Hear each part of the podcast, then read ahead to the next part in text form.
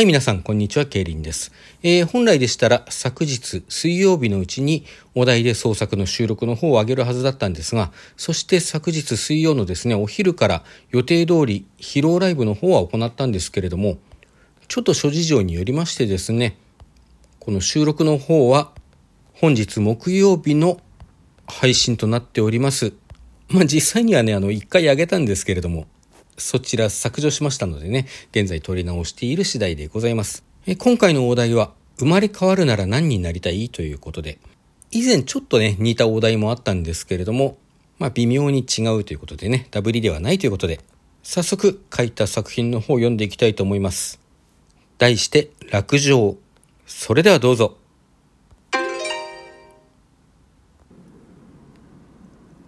剣撃の音、馬の稲鳴き、怒号、悲鳴。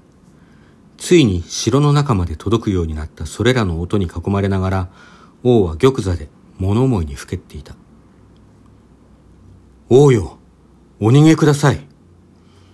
甲冑を身にまとった男が非常時とばかりに膝をつくこともせずに言う。奴ら、火を放ちました。急がないと手遅れになりますぞ。言われてみると、パチパチと炎のはぜる音が新たに聞こえてくるようだ。どこからともなく煙の匂いも漂ってくる。よい。王は物憂げに言った。もう逃げ道もあるまい。最後まで王として、ここで彼らが来るのを待つ。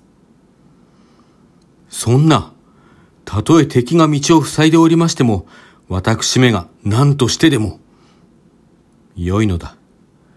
お前一人なら道を切り開くこともできようが、私を連れていてはままなるまい。そのような、たとえ命に変えましても、どの道逃げ延びたところで行くあてもない。それにな、彼らの言うこともわかるのだ。何をおっしゃいます？村を一つ捨てた。それは、流行り病から国を守るため隔離しただけではありませんか。むしろ焼き払うことを主張する大臣たちから村を守ったのはあなただ。病人たちの末後を見とれるように志願者を募って派遣までした。皆の信任厚い教主を解任し追放した。不正を犯し、それどころか、信徒の妻や子供にまで手を出していたからです。聖人の仮面の下で虐げられていた者たちをあなたは救ったのです。飢饉に有効な手を打てなかった。国庫を解放し、国中で施しをした。あれ以上何ができたというのです。税を上げた。飢饉に荒れ果てた国土を復興させるためです。自ら飢饉の頃と同じ生活を続けてまで、畑や灌漑施設を作り直すために財を投入し続けた。それでも足りない分を生活に支障がないよう綿密に計算した上で上乗せしたことのどこに非があるというのですか悪魔を崇拝し、妃を悪魔に捧げた。根も葉もないデマです。お妃様が亡くなったのは、お産がうまくいかなかったからでした。確かにあのような赤ん坊が、いえ、産婆も自然のいたずらだと申しておりましたし、我々王に近しい者は皆、我が子と妃を共に亡くした王の嘆きを見ております。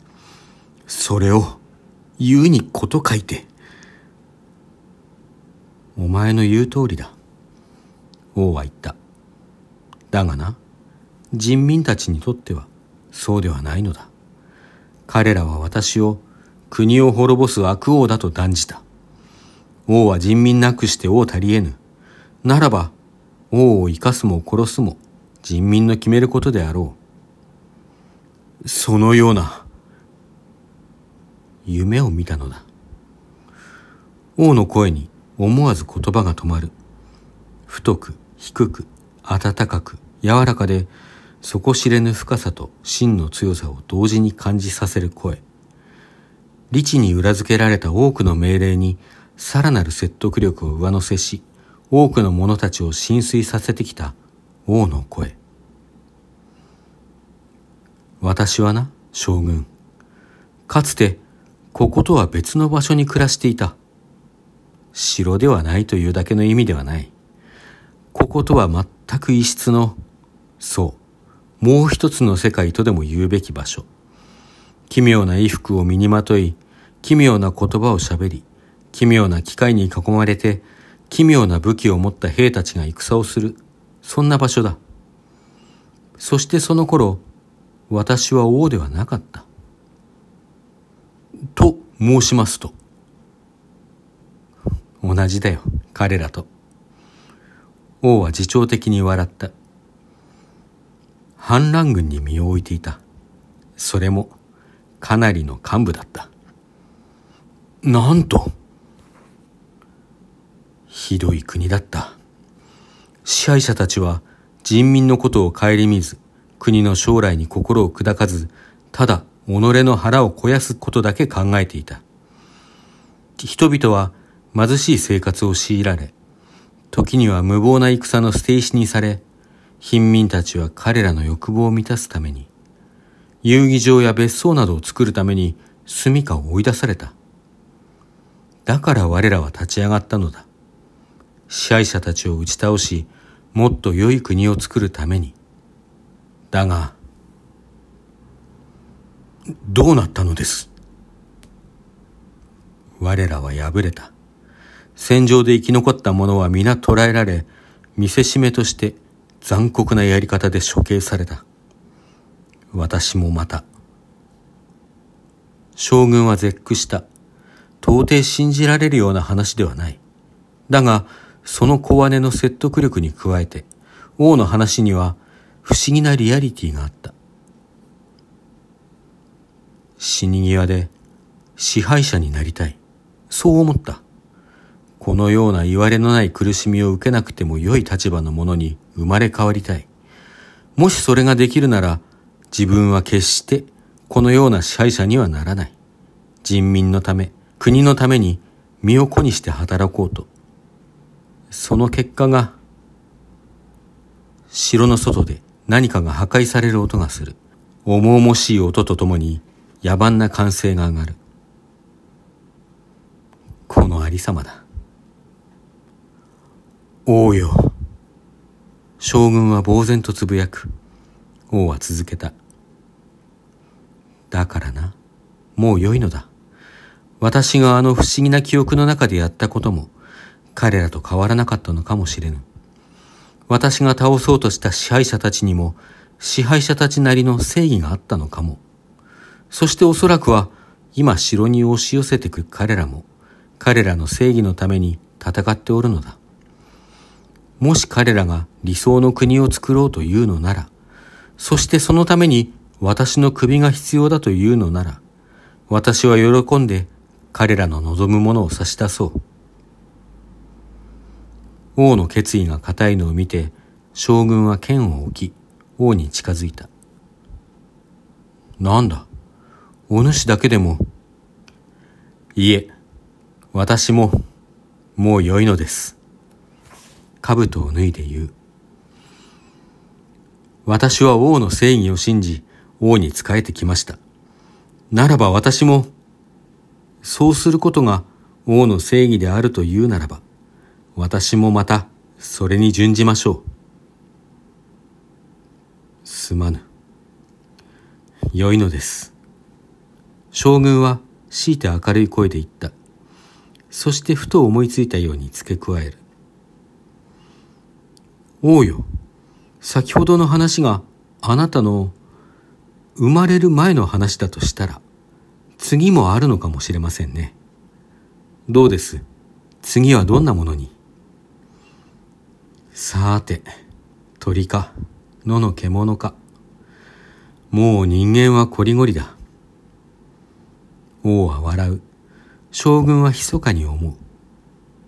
それでも、きっと。合法な笑い声を王に返しながら、この人は戦うのだろう。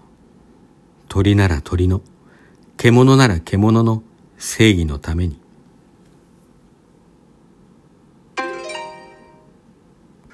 はい、というお話でした。いかがでしたでしょうか？お楽しみいただけたのでしたら幸いでございます。えー、さて、次回のお題なんですけれども、今回ガチャを引かずにですね、まあ、ちょうど夏休み期間に入ったということもありまして、夏休み特別企画というのをね、これから1ヶ月ぐらい続けて、毎回ちょっと変わった形でのお題を出していこうと思っております。では今回のお題何か？今回のお題はこれだ僕じゃなきゃダメだよね。というわけでですね、こちら、実はあの、青ぶどうさんというね、トーカーさんいらっしゃいますね。あの、歌手のシンガーソングライターの牧原紀之さんを熱烈に推していらっしゃるトーカーさんですけれども、まあ、ご存知の方が多いのではないかと思います。こちらの青ぶどうさんがですね、この度初の収録企画を立ち上げておりまして、これがこの僕じゃなきゃダメだよねというセリフをいろんなトーカーさんに言ってもらおうという僕ダメ選手権という企画なんですね。で、こちらの方あの、正式に許可も取りましたのでね、こちらとのまあコラボ企画みたいな形でやらせていただこうと思います。まあ、もしそちらのですね、青ぶどうさんの企画の方にも乗っかるということであれば、作中にこの僕じゃなきゃダメだよねというセリフを入れる形で創作をして読んでいただく。まあ、他のね、あの音楽とか絵画とかの形の参加であってもトーク中にこのセリフを入れていただくということでご参加いただければと思います。どうぞよろしくお願いいたします。さて、当企画お題で創作では常時参加者を募集しております。水曜日に出したお題に従って1週間の間に何らかの創作をラジオトーク内で発表していただくという企画です。詳しくは概要欄の方をご覧ください。それでは皆さんさようなら。来週もお楽しみに。